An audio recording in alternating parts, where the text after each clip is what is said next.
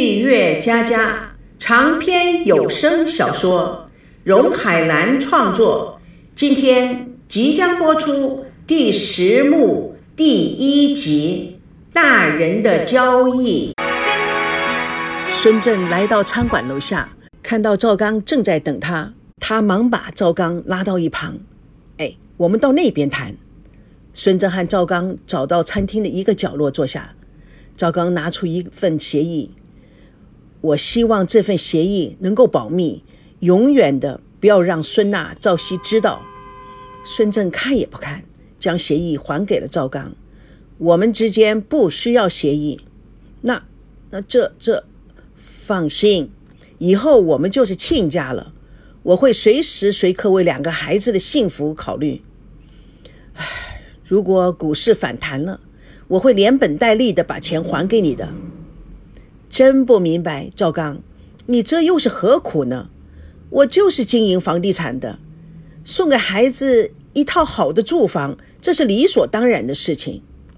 不，新房应该是男方来买。我这么做也是为了儿子的尊严，否则，你们想的也太多了。不过你既然这样提出来了。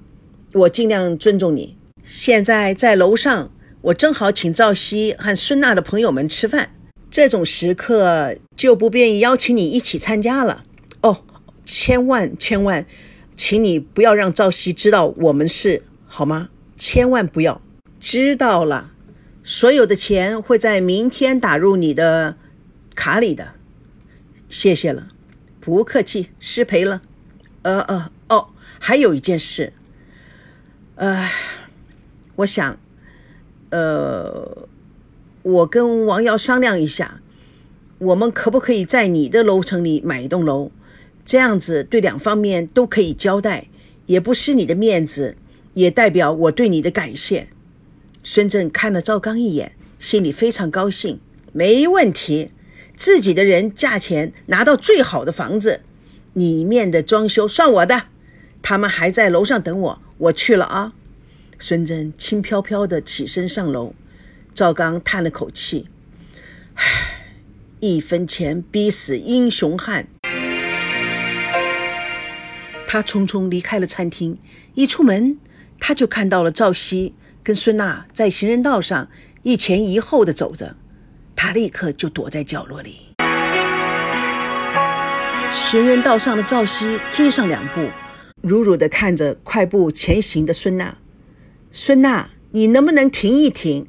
孙娜并没有放慢脚步的意思。我知道你还在生我的气。孙娜，你都不理他，继续往前走。赵熙快步地向前挡住了孙娜，再次展开了软性攻击。娜娜，有话说出来好吗？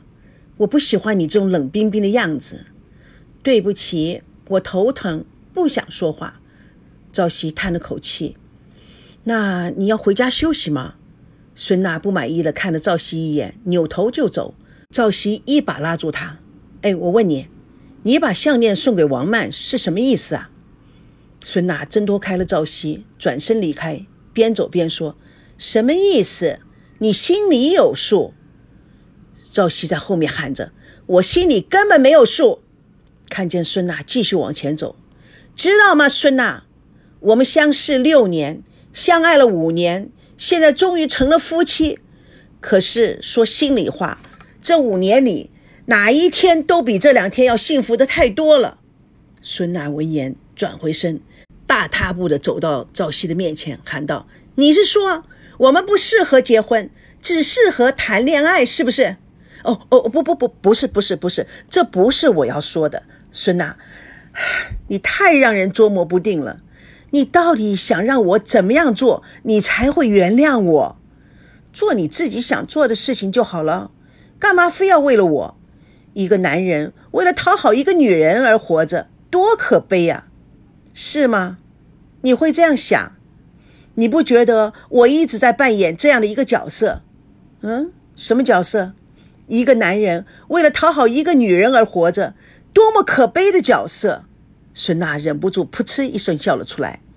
赵熙抚摸了一下孙娜的肩膀：“那，你真的认为我们已经走到尽头了？走没有走到尽头，我不知道。但是我认为，所有讨好人的本事都用在别人身上了。哎，这是你这个高智商的女人说出来的低智商的话吗？你认为可能吗？你不要跟我绕来绕去说话。一个女人直觉是很厉害的，尤其是我的直觉。换句话说，我就知道，我就感觉到。现在我回想起来了，你们两个是串通好的。怎么会这么巧？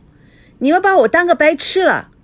王曼她的说法，你的演戏怎么会那么样的天衣无缝？你，哎呀，算了，今天时机不对，不跟你说了。我们两个都要冷静一下，回去好好的想一想，明天晚上找个时间好好谈谈，好不好？孙娜脸冷若冰霜，许久才说：“现在是什么时代了？”电话就可以解决问题，你，唉，那你爸爸提议明天召开婚礼第二轮讨论会，我们还去吗？我们之间的问题跟我爸爸要开这个会有什么关系？朝夕不解，你到底在说什么？开会不是关于婚礼的事情吗？婚礼跟我们要不要在一起是两码事。赵熙叹了口气，你怎么越说越悬了？现在我真的不知道你在说什么了。孙娜抿着嘴不答。朝夕无可奈何地看了看他，小声地说：“话不投机半句多，看样子我们一向就是如此。”好了，我走了。朝夕见孙娜没有表情地看着他，他叹口气离开了。孙娜的眼中含着莫名泪，她自言自语地说：“孙娜，你这是什么命啊？”两家人坐在孙家大厅的沙发上，进入讨论婚礼细节的第二次谈判。孙正大啦啦啦的开场：“今天我们又坐在一起研究婚姻的问题。我希望今天我们双方都能心平气和的研究出个结果。”他看了看赵刚：“这次我就开门见山吧。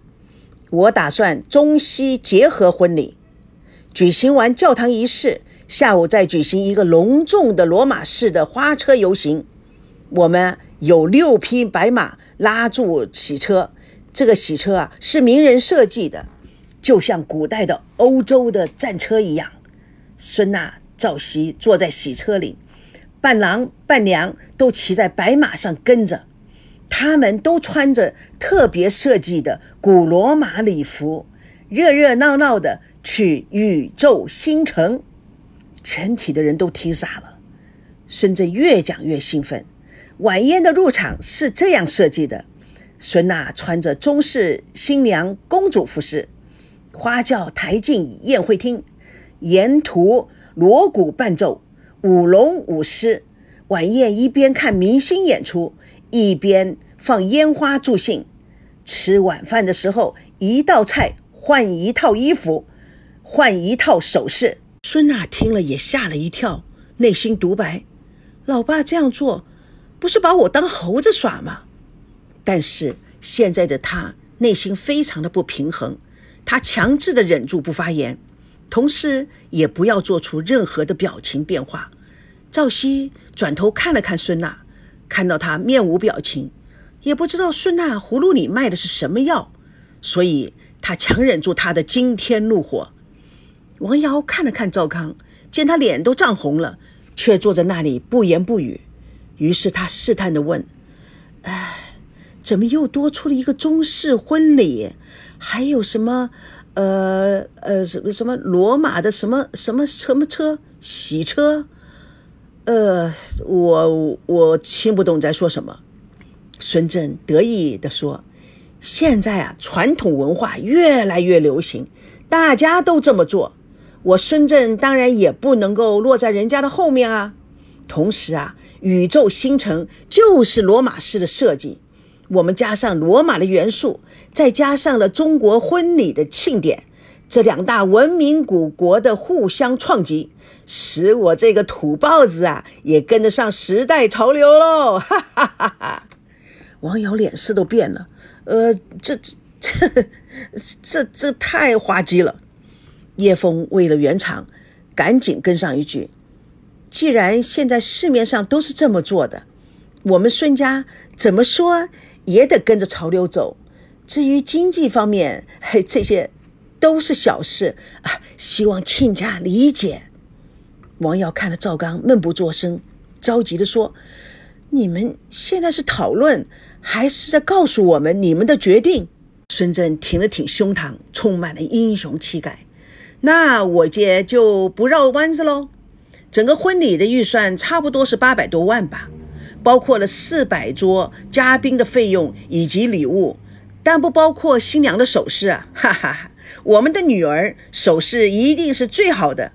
至于如何算账嘛，哎，我打个比方，男方为甲方，女方为乙方。甲方不够的经费由乙方凑齐，如果甲方经济上有压力，乙方愿意承担所有的费用。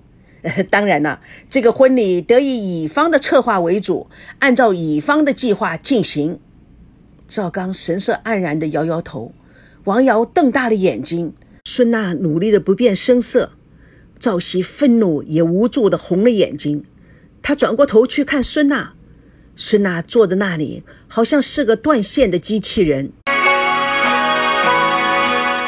蜜月佳佳故事纯属虚构，如有雷同，全是巧合。各位听友，咱们下次空中见证第十幕第二集婚礼谈判第二轮，请大家告诉大家，谢谢。